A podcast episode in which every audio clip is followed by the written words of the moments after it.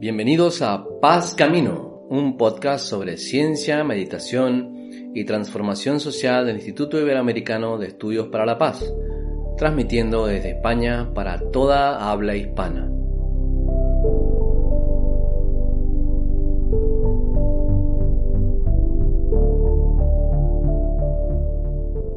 Hola, ¿qué tal? Yo soy Leonardo González Torres, profesor del instituto, y hoy hablamos del movimiento LGBTI y la práctica de la meditación. ¿Qué puntos y valores en común hay entre el movimiento LGBTI y eh, la práctica meditativa? ¿Qué podemos aprender de la historia del movimiento LGBTI, aquellos que meditamos, y cómo la meditación puede tener que ver también con la posibilidad de cultivar la humanidad compartida cada vez que nos sentamos. Vamos a hablar de esos temas hoy en este podcast de Paz Camino. Camina junto a nosotros en los próximos minutos para mirar profundo.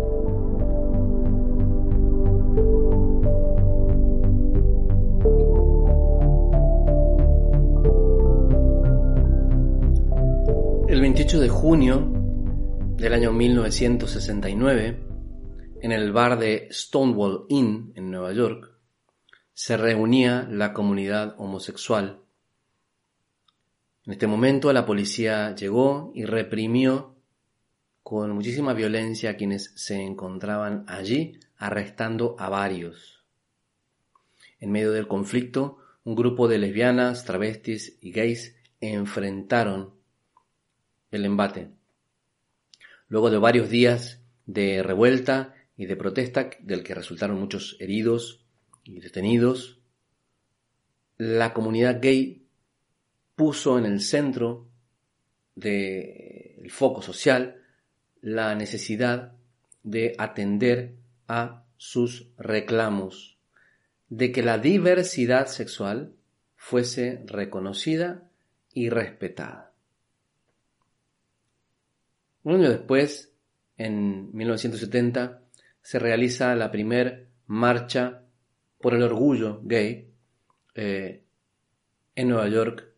que ha dado lugar a una sumatoria de eh, este movimiento por parte de otros grupos en otros lugares del mundo y que hoy ha constituido el día eh, paradigmático en el que la, comunidad LGBTI saliendo a las calles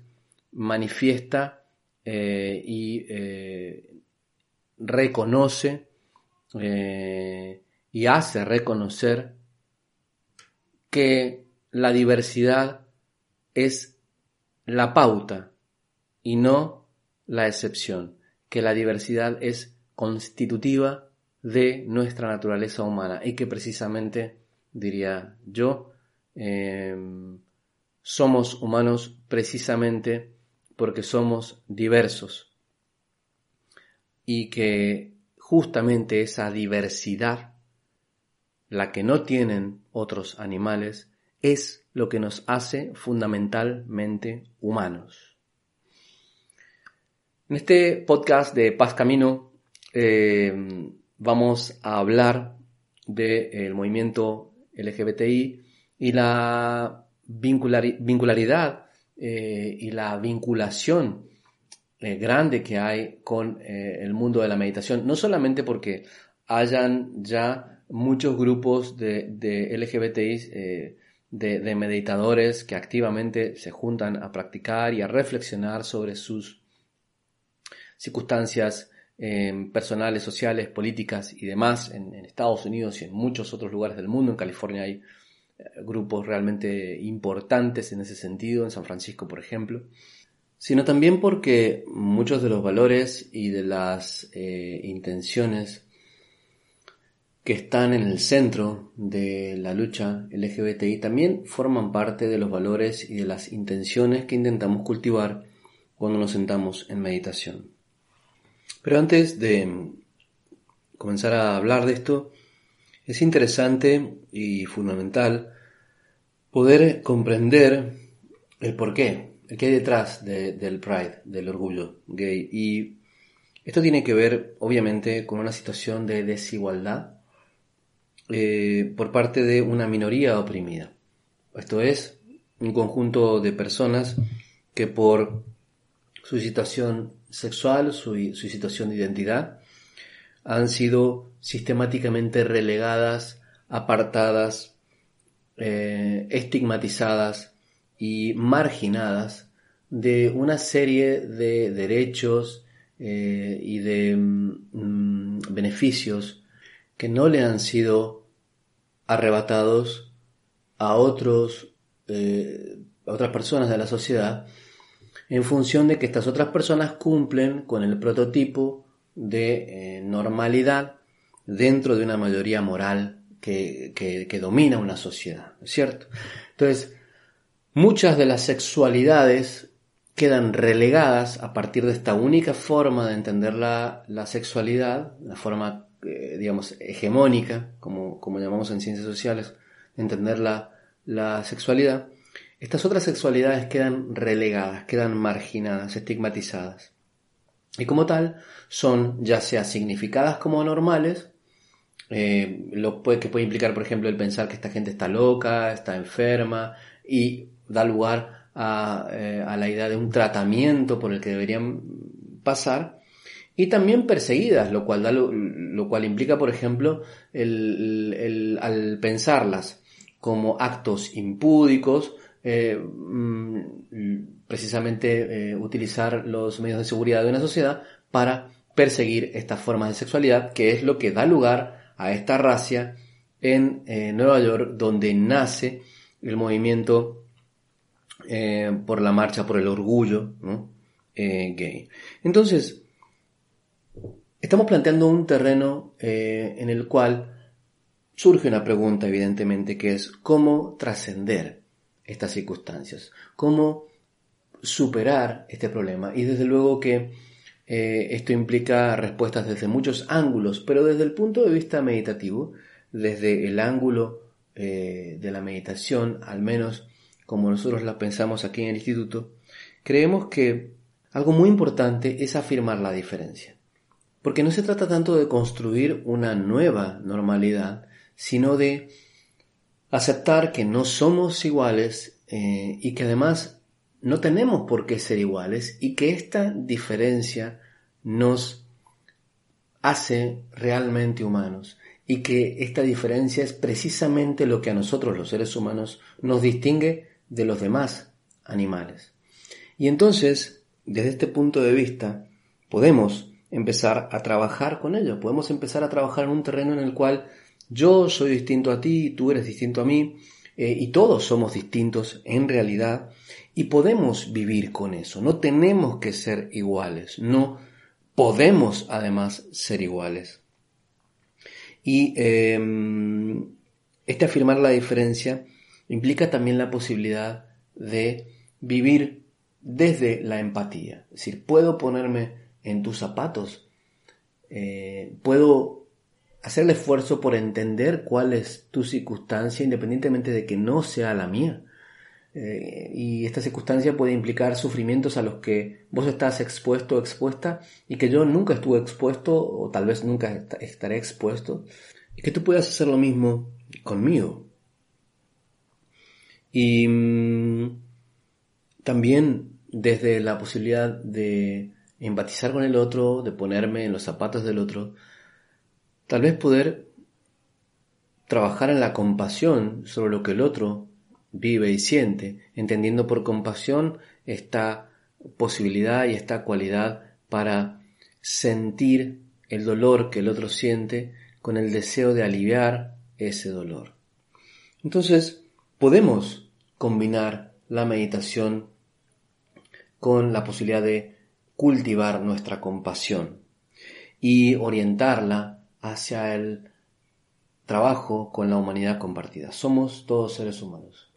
Eh, y aunque suene simple, no hay algo más eh, profundamente verdadero eh, y em, contundente que esto. Y en momentos de la historia actual, en los cuales parece que estamos buscando la más mínima diferencia para plantear una barrera, es súper importante recordar que eh, no solamente somos una pequeña partícula de un universo enorme, sino que además somos todos bastante más parecidos y bastante más em, iguales de lo que parece a simple vista. Cultivar esta conciencia de la humanidad compartida sí que nos puede venir muy bien, sí que nos puede ayudar a entender la posición en la que el otro está, la posición emocional, pero también social y también cultural. Y de que somos además más que simples condicionamientos, que puede que yo haya sido educado en un contexto en el cual eh, ser gay o ser eh, trans era algo patológico o era algo, eh, digamos, inmoral, pero que esto tiene que ver con mucha la información que además no tiene un correlato científico, es muy importante decirlo, eh, con la que hemos sido educados, porque esta educación era funcional a una manera de entender la sexualidad y la vida en un momento dado, tal vez en la infancia, en la adolescencia nuestra, ¿no? Pero que somos más que estos condicionamientos, somos más que estas ideas en nuestra cabeza, y que podemos, desde una mirada meditativa, invitar a, invitarnos a nosotros mismos constantemente a recordar que no somos nuestros pensamientos, no somos nuestra educación y que podemos eh, trascenderlo si permanecemos atentos a eh, la posibilidad de abrir una ventana entre ese condicionamiento y nuestra conducta. Entonces, eh, a partir de aquí, yo quisiera como cerrar este podcast sobre este tema tan apasionante, tan complejo y también tan importante en este momento, con la invitación a que eh, en este momento traigamos a nuestra eh, presencia la posibilidad de, vibrar y de, y de sentirnos y de posicionarnos eh, en la vida de alguien que durante mucho tiempo no ha podido, por ejemplo, casarse con quien quería, no ha podido vestirse como quería, no ha podido tener eh, un cuerpo como el que quería eh, y mm, ha tenido que mm, pasar por una serie de vejaciones, muchas veces burla, eh, muchas veces bullying, mobbing, obviamente discriminación desde muy pequeños, ocultar lo que realmente sos, desde muy pequeños hasta la adolescencia, la adultez o incluso la vejez, y todo el sufrimiento que implica esto, todo el sufrimiento que implica estar allí en esta posición. Y tal vez a partir de esta primera plataforma te invito a tal vez hacer un, par de respiraciones y conectar con la posibilidad de, eh, de darte cuenta que desde el mismo ángulo o desde otro ángulo, tú también has tenido que atravesar una serie de sufrimientos muchas veces por ser distinto o por ser, a lo mejor, por no cumplir con el, con el prototipo físico, psicológico eh, o cualquier otro tipo de, prototipo o estereotipo que haya en tu sociedad y que muchas veces también puedes haber sido rechazado o rechazada por ello, eh, que has sufrido también burlas y que puedes entender lo que esto se siente. Puedes entender lo que, lo que se siente esto, puedes comprenderlo, incluso tal vez conectar con ello en este momento un poco, ¿no? con lo que se siente estar ahí eh, en medio de fuego, en, la silla caliente eh, y sintiendo este sufrimiento. Y también a partir de aquí la posibilidad de, de, utilizar esta conexión y este sentido de conexión y humanidad compartida para para meditar y para practicar el, deseo de aliviar el sufrimiento del otro. Y este deseo de aliviar el sufrimiento del otro puede implicar tal vez el hacer acciones concretas eh, para favorecer que todos tengamos los mismos derechos y oportunidades en esta sociedad y también el aprovechar la oportunidad para cultivar mm, esta, eh, este, este deseo de aliviar el sufrimiento del otro a través de el recuerdo del otro, el recuerdo de aquellos que están sufriendo y de que tú también sufres y de que podemos hacer algo para cambiar esto, debemos hacer algo para cambiar esto, si pretendemos construir paz, si, como decía al principio, creemos que vale la pena, que vale la pena y que todavía tenemos tiempo de construir un mundo más justo, más amoroso, más eh, eh, claro también eh, en términos científicos y, que podamos juntos navegar este, este barco porque vamos todos en el mismo barco hacia, hacia buen puerto. Y este buen puerto yo creo que tiene que ver con, con estos valores, con la humanidad compartida, con el trabajo en conjunto, con el saber que si no lo tenemos todos, entonces no lo va a tener nadie. Y esto pasa con el planeta y el calentamiento global. Esto es una gran lección que nos ha dado el coronavirus, ¿no? Eh, haciéndonos entender que tenemos mucho en común y una humanidad compartida y que, y que em, o nos salvamos todos o no se salva nadie. Y también creo que esto tiene mucho que ver con eh, el mensaje intrínseco dentro del pride, del orgullo. Así que quiero cerrar este podcast dando las gracias a todos los oyentes y eh, personas, eh, alumnos, exalumnos eh, que, del instituto que nos están escuchando.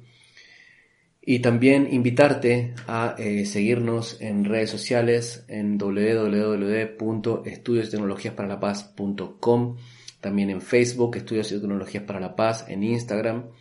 y em, a, sumarte a las actividades que tenemos, algunos webinars, estos podcasts, por supuesto las instancias ya de formación y demás. Y em, a, desearte una muy buena semana y em, a invitarte a, sintonizar con nuestro próximo podcast la semana que viene de Paz Camino para que nos acompañes a caminar juntos para mirar profundo.